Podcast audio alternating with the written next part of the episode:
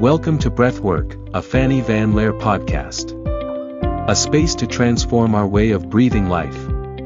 We will learn about the transforming power of breath and to consciously develop breathing, emotional and thinking habits to live in well-being. This is the basic 20 connected breath exercise.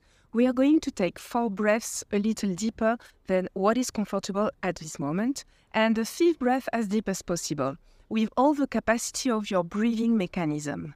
We are doing we are going to repeat this cycle of 5 breaths 4 times in total, reaching this way a total of 20 breaths. To do so, we are going to apply the 5 points of BioFlow energetic breathing, of which I have already spoken more deeply before, which are emphasis at the beginning of the inhale, relax exhale or dropping the exhale, circular breathing or without pauses, a little deeper than what is comfortable, and breathing through the nose when it's possible. If so, of course, we're going to breathe through the mouth.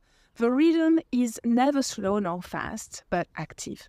And you should never follow someone else's rhythm, but follow your own, which changes according to the moment.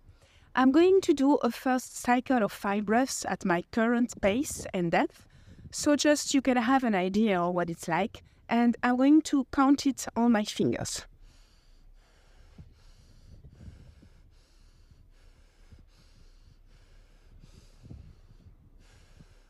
I did one cycle. You have to do it three more cycles in order to complete 20 breaths.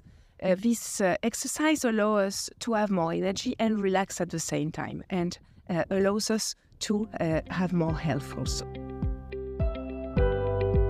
Thanks for joining us on this episode.